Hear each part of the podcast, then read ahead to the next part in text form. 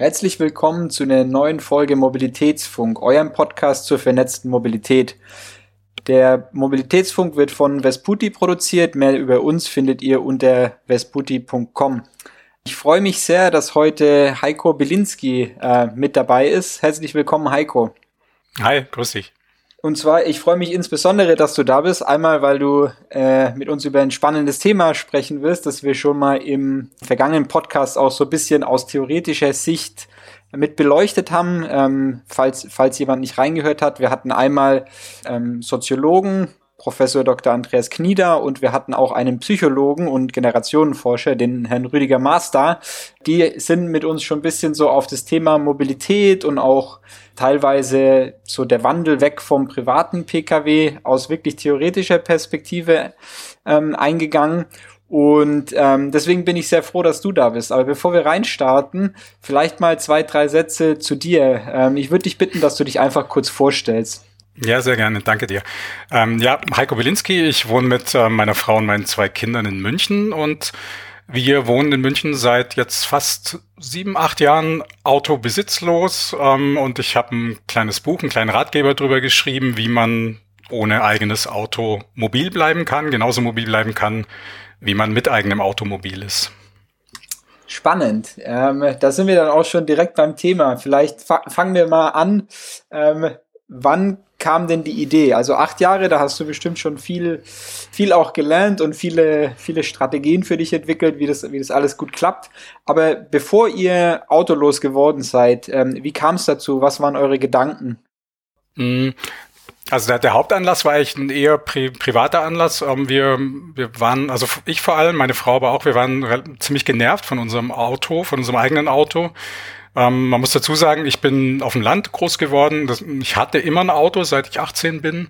Hm, habe die Autos, die ich hatte, auch immer mitgezogen in die Städte, in die ich gezogen bin. Und wir hatten auch in München lange ein Auto, eben bis 2012 war es, glaube ich.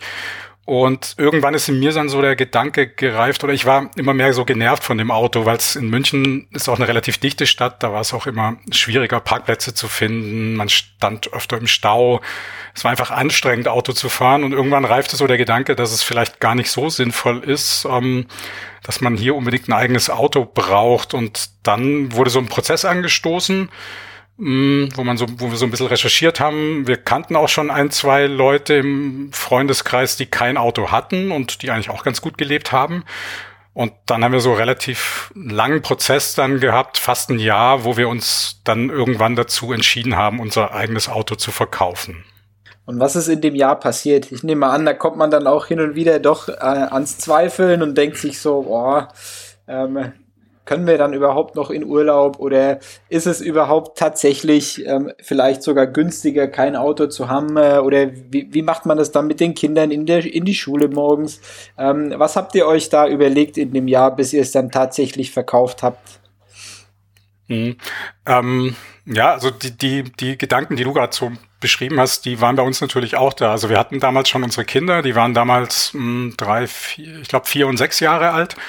Ähm, das heißt auch noch relativ klein und äh, man, man denkt ja immer so, dass man eben als Familie dann unbedingt ein Auto braucht. Es gibt ja auch den Begriff Familienkutsche und ähm, es geht ja offensichtlich als Familie gar nicht ohne Auto und von daher waren wir natürlich schon, ja, hatten wir auch so Sorgen und äh, Bedenken, dass wir dann vielleicht nicht mehr so spontan sind oder nicht mehr so flexibel, hm, dass wir nicht mehr so unterwegs sein können, wie wir davor unterwegs waren. Gleichzeitig hatten wir aber auch eben das Gefühl, es kann schon gehen und mh, hm, waren eben, wie gesagt, auch genervt. Und dann der Prozess, den wir so gemacht haben, war, wir haben wirklich mh, hm, ja, so, so Pro- und Kontralisten geschrieben. Ich habe dann auch ziemlich genau ausgerechnet, was es uns kostet, ein eigenes Auto zu haben und habe es versucht gegenzurechnen, wie es sein könnte ohne eigenes Auto.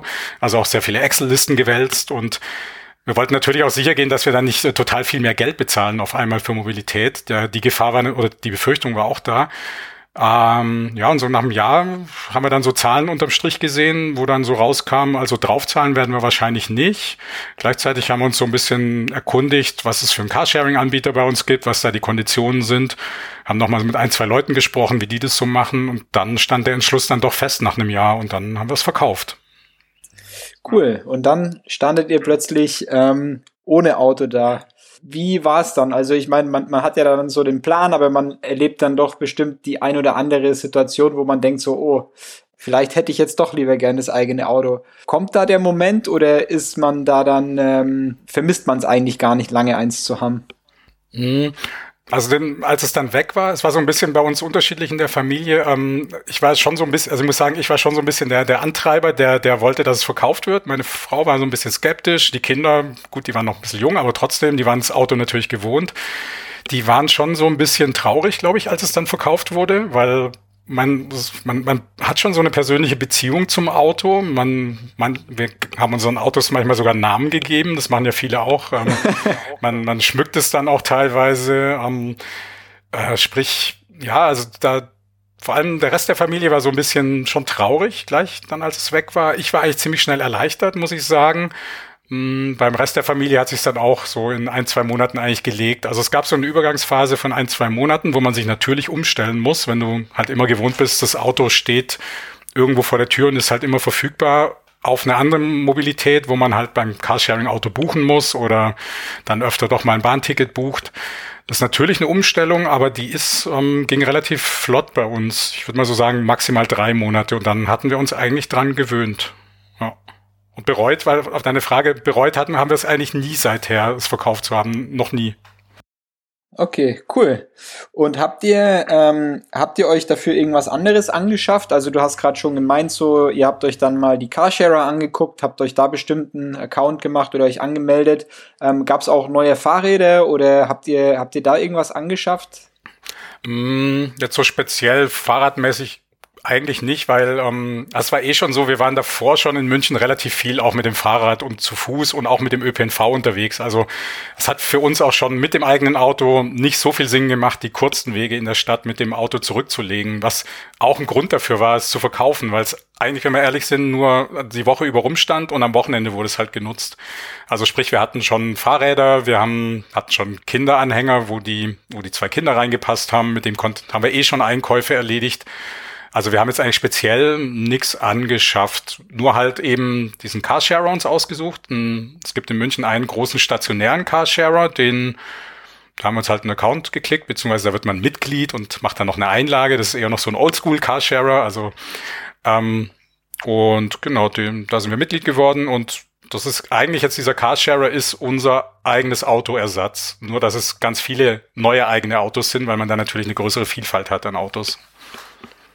Und auch, also ich, ich nutze das selber auch und was mich jedes Mal freut ist, ich kann immer das Auto nehmen, das mir gerade passt. Also mhm. wenn ich umziehe, steht da ein Transporter. Wenn ich irgendwo mit, äh, mit mal mit mehr als fünf Leuten hinfahre, dann gibt's da auch einen mit sieben Sitzen.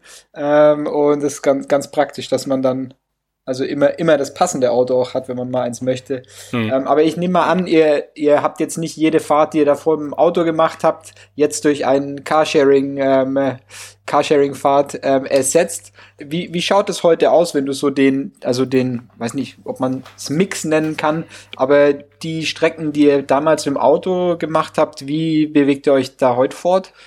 Mhm. Mhm, ich glaube, Mix ist der richtige Begriff, Mobilitätsmix. Ähm, also ganz am Anfang war tatsächlich unten, also wir haben das Auto verkauft unter der Prämisse, dass wir es zur Not, ein, also dass wir wirklich eins zu eins das eigene Auto durch das Carsharing-Auto ersetzen. Also so wie du gesagt hast, dass wir wirklich die Fahrten, die wir davor mit dem eigenen gemacht haben, auch mit dem Carsharing-Auto machen können. Mhm, das haben wir am Anfang relativ viel gemacht, aber das hat sich dann auch gelegt, um, so in, spätestens nach einem Jahr.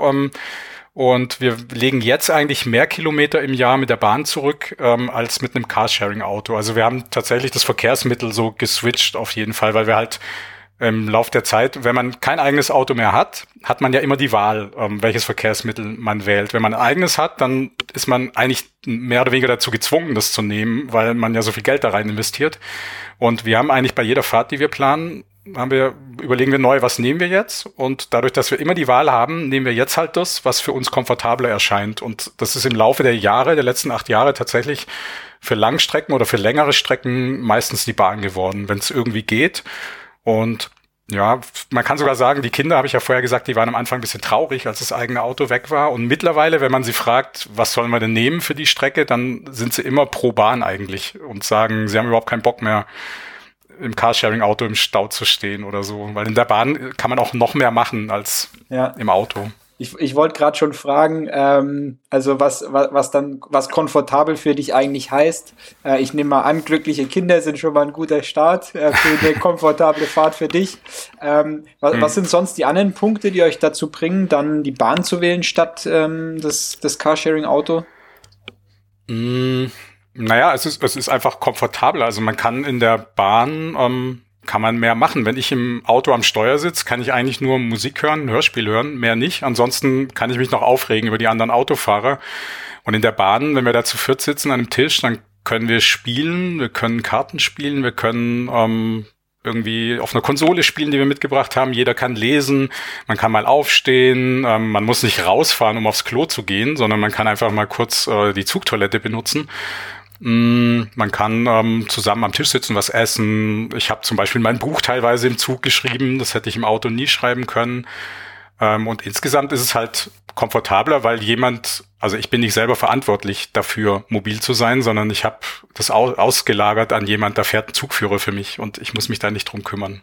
Mhm. Ist es gefühlt langsamer oder schneller oder gleich schnell? Also vom, vom Zeitaufwand her, wenn ihr als Familie dort fahrt? Mhm das, das kommt, glaube ich, drauf an, hm, wo wir hinfahren. Also wenn wir jetzt so direkte Städteverbindungen haben, wie von München nach Berlin oder so, dann das ist äh, deutlich schneller. Auf jeden Fall, weil ähm, da gibt's mittlerweile echt gute Zugverbindungen. Dann ist man in vier Stunden in Berlin. Wenn ich das im Auto fahre, dann muss ich auf jeden Fall öfter mal rausfahren. Dann stehe ich noch im Stau. Ähm, es, es, es, hängt so ein bisschen davon ab, wenn man natürlich irgendwie aufs Land fährt, jetzt, wenn ich in meine Heimat zurückfahre, da versuchen wir auch mit dem Zug hinzufahren, ist nicht ganz so einfach, dann ist es schon auch mal ein bisschen langsamer als ähm, mit dem Auto, aber es ist nicht so krass langsamer ähm, und das wird ja wieder aufgewogen durch den Komfortgewinn, finde ich. Ich habe zwei Fragen noch mitgenommen, die ich ganz spannend finde. Und zwar, du hast einmal schon gesagt, dass ihr auch in anderen Städten gewohnt habt ähm, und du hast auch angesprochen, dass du, dass du selber vom Land kommst. Glaubst du, dass es auch möglich, also ist, ist München eine, eine besonders gute Stadt, wo man vielleicht auch sowas macht? Und denkst du in anderen Städten, wo du gewohnt hast, wäre das vielleicht schwieriger? Oder, oder denkst du, das geht in jeder großen Stadt? Und die, ähm, die, die, die zweite Teilfrage eigentlich, wie wird's auf dem Land ausschauen? Würdest du dich auch trauen, das auf dem Land ähm, den Schritt zu gehen? Mhm. Mhm. Ich glaube, also ich, ich glaube, viele denken immer, naja, das kann der ja nur machen, weil er da in München in dieser großen Stadt wohnt und so. Das geht ja bei mir nicht in meiner mittleren Stadt oder so. Ich, ich bin mir da nicht sicher. Ich überlege dann immer, also ich habe versucht im Buch so, so drei mh, hm, drei Säulen für uns raus habe ich rausgefunden, was es uns ermöglicht hat, ähm, das Auto zu verkaufen. Ähm, das eine ist, es gibt in irgendeiner Form ein ÖPNV oder eine Bahnanbindung. Das hat man auch, in, kann man in mittleren Städten auch haben, auf jeden Fall. Das zweite war, ähm, dass man nicht mehr als so 12.000 Kilometer im Jahr fährt. Sprich, man, wenn man unter der Kilometerzahl bleibt, dann ist man jetzt nicht, meistens nicht beruflich aufs Auto angewiesen. Man pendelt nicht irgendwie mit dem Auto. Ähm, und das dritte war, ähm, dass man einen stationären Carsharing-Anbieter hat. Das hat uns tatsächlich erleichtert, weil der erstmal so unser Backup war. Und da muss man sagen, dass tatsächlich, es gibt so ein Ranking von stationären Anbietern vom Bundesverband Carsharing, ähm, deutschlandweites Ranking und da ist München, glaube ich, auf Platz 20 oder so. Und auf den ersten 20 Plätzen sind wirklich nur eher so mittlere Städte, also weiß ich nicht, Karlsruhe, Münster, das kann man sich mal angucken. Das ist ganz interessant. Also da ist die Stadt, in der wir es schaffen, ohne eigenes Auto zurechtzukommen, ist da eigentlich relativ weit hinten in dem Ranking. Von daher glaube ich, also ich überlege mir immer, was müsste, ähm, was müsste ähm, gewährleistet sein, damit es auch in anderen Städten geht. Ich kann mir gut vorstellen, dass es für uns auch in anderen Städten geht, gehen würde.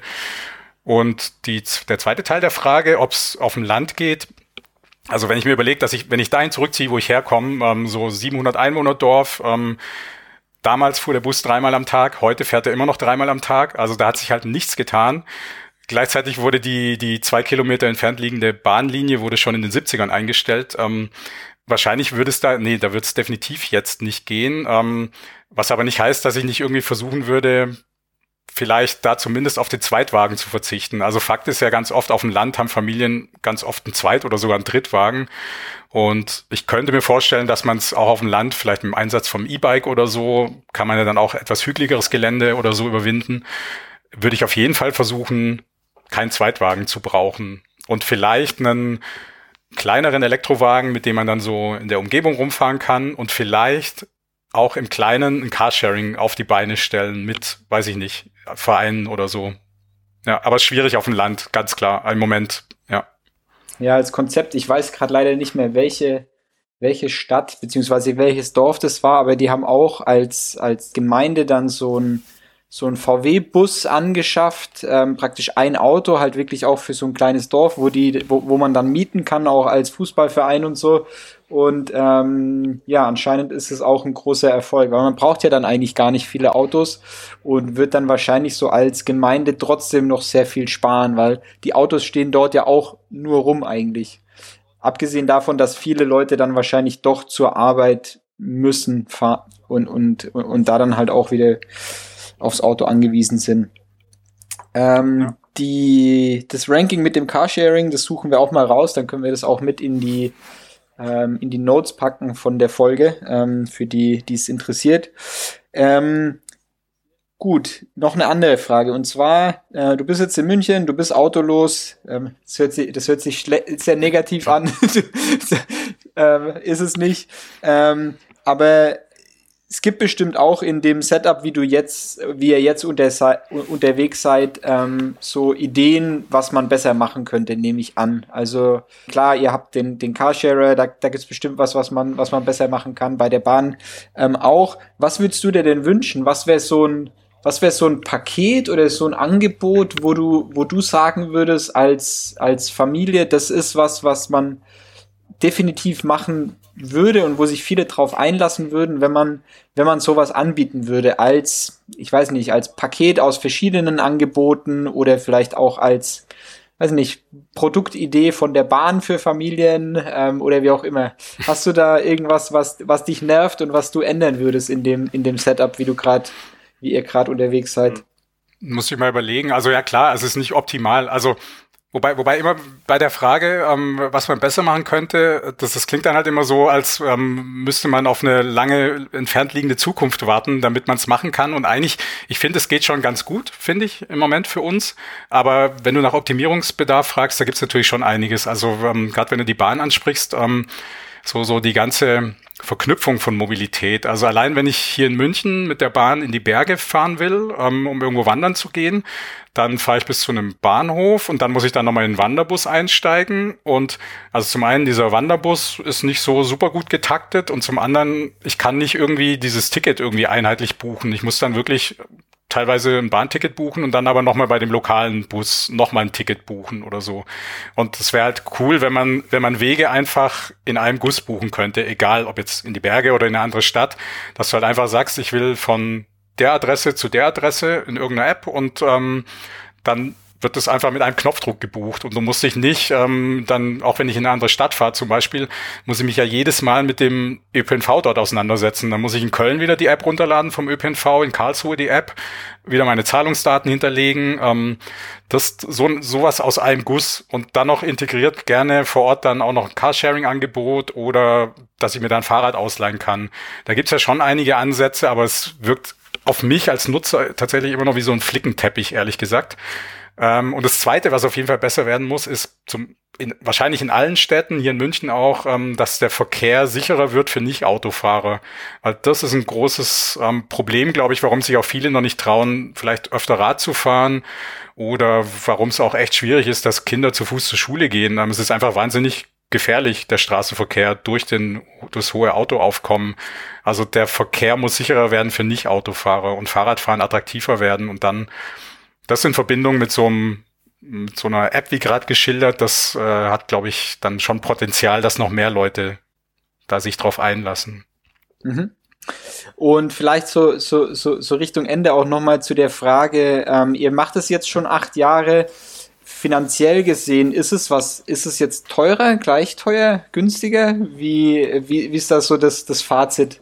Weil vor allem, ich denke mir auch, ähm, ich weiß nicht, wenn man dann mal wirklich lange mit so einem Carsharing-Auto fährt oder ich weiß nicht, vielleicht auch mal so ein Auto nimmt, um in Urlaub zu fahren, dann ähm, häuft sich das ja doch relativ schnell an. Was ist da dein Fazit bis heute? Hm. hm das hat mich am meisten überrascht, tatsächlich. Ähm, auch im Vorfeld schon als ich so quasi recherchiert habe, ob wir es verkaufen können oder nicht, ähm, dass die Kosten, also um es kurz zu beantworten, wir, wir sparen Geld jedes Jahr. Me meistens sparen wir Geld, manchmal kommen wir ungefähr auf gleich raus, wie wenn wir ein eigenes Auto gehabt hätten. Ähm, das liegt irgendwie dran, dass, dass wir uns vorher auch nie Gedanken gemacht haben, wie teuer so ein eigenes Auto eigentlich wirklich ist. Also wir haben natürlich, wie die meisten Leute, nur den Sprit gerechnet. Vielleicht noch Versicherung oder so. Aber der Sprit macht eigentlich nur so maximal ein Viertel aus von den jährlichen Kosten. Hängt, je nachdem, was man natürlich fährt. Aber wenn man so diese 12.000 Kilometer fährt, die ich vorher genannt habe, ähm, so der größte Batzen bei einem Auto ist tatsächlich so ähm, Werkstattkosten, die man auch, die wir gern verdrängt haben. Ähm, Rechnung bezahlt, Rechnung weg und dann nicht mehr, dann war die weg. Und äh, das, der, der größte Batzen ist der Wertverlust. Das ist halt, das berechnet eigentlich niemand mit ein. Das ist so, du kaufst das Auto und ein Jahr später, wenn du es verkaufen würdest, wär's, ist es nur noch, weiß ich nicht, 10.000 Euro weniger wert oder so bei einem Neuwagen jetzt. Also es ist immer so, der Wertverlust pro Jahr ist so 10 bis 10 Prozent, glaube ich, im Schnitt.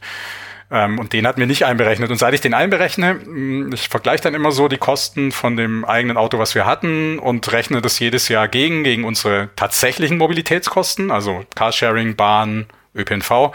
Und da kommen wir immer günstiger weg. Also wirklich jedes Jahr günstiger weg, so 500 Euro im Schnitt. Während der Corona-Zeit, wo wir fast, also wo wir nur noch die Hälfte der Kilometer zurückgelegt haben im ersten Corona-Jahr, weil man ja einfach nicht mehr so viel unterwegs war, haben wir tatsächlich noch mehr Geld gespart. Ähm, ich glaube fast 2000 Euro im ersten Corona-Jahr. Also sobald du halt ähm, dieses dieses Auto steht einfach nur vor der Tür und frisst halt schon Geld. Und wenn du das nicht vor der Tür stehen hast, sondern deine Mobilität nur dann bezahlst, wenn du sie wirklich brauchst, dann ist es in den meisten Fällen kosteneffizienter. Wie gesagt, es sei denn, man ist natürlich Berufskraftfahrer und im Jahr 30.000 Kilometer unterwegs, dann vielleicht nicht, das kann sein.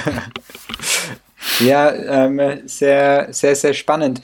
Bei dem Thema, als ich es gerade gesagt habe mit dem Urlaub, habt ihr, ähm, habt ihr in der Hinsicht dann auch angefangen, vielleicht, also zum Beispiel anders Urlaub zu machen, andere Ziele zu wählen, ähm, aus dem Grund, dass ihr kein Auto mehr habt? Und ist das was, was du also ist es dann eine Veränderung, die du als positiv oder auch in, in, in der ein oder anderen Art und Weise vielleicht als Einschränkung siehst?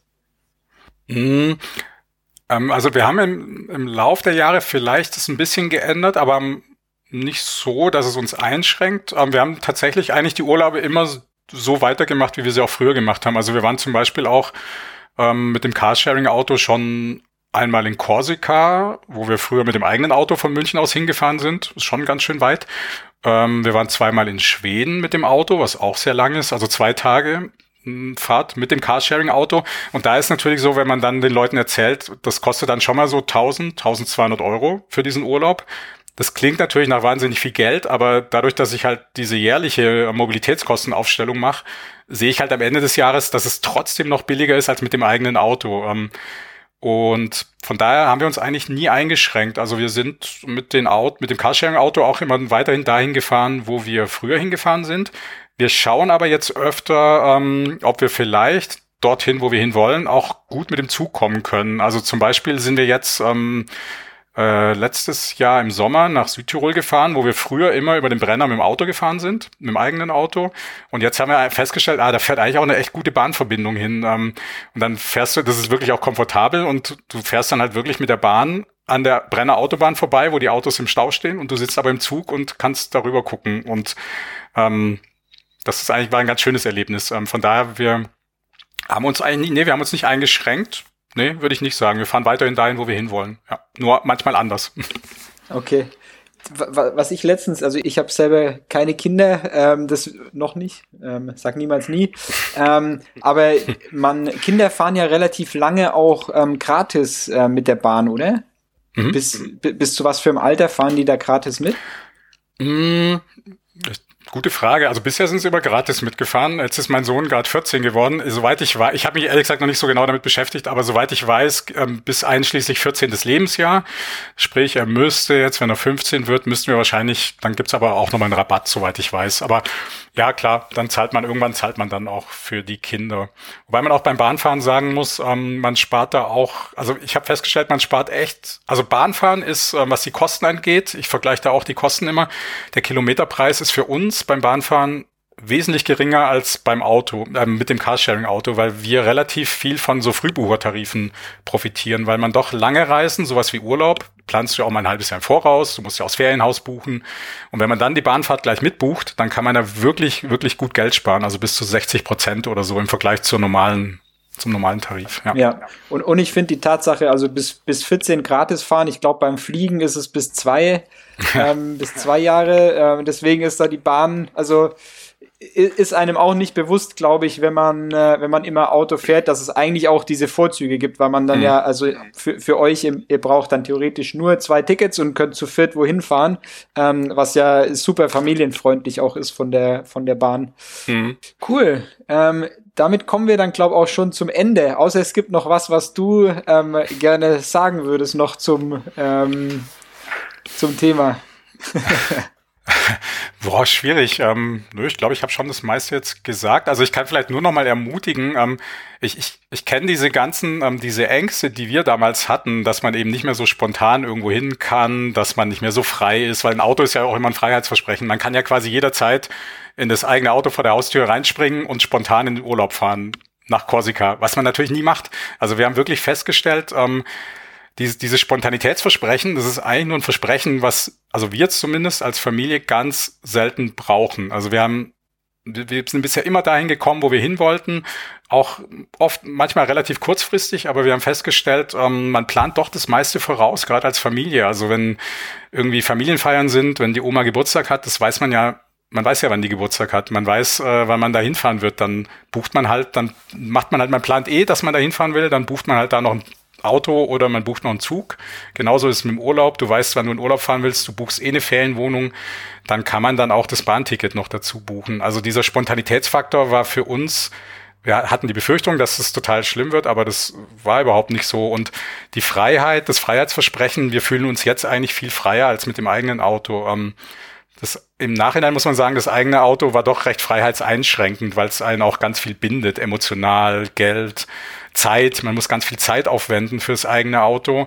Und jetzt ist es so, wir nehmen ein Carsharing-Auto, ähm, fahren das, benutzen das, dann stellen wir es zurück in die Garage und dann kümmert sich da jemand anders drum. Wir müssen uns da um nichts mehr kümmern. Sprich, wir sind eigentlich jetzt viel freier als davor. Also von daher die Ermutigung, diese Glaubenssätze, die man da vielleicht hat und Ängste und Befürchtungen, die einmal zu hinterfragen. Das finde ich einen sehr schönen Abschluss ähm, und wird wahrscheinlich dann auch der Titel der Folge. Herzlichen Dank, Heiko.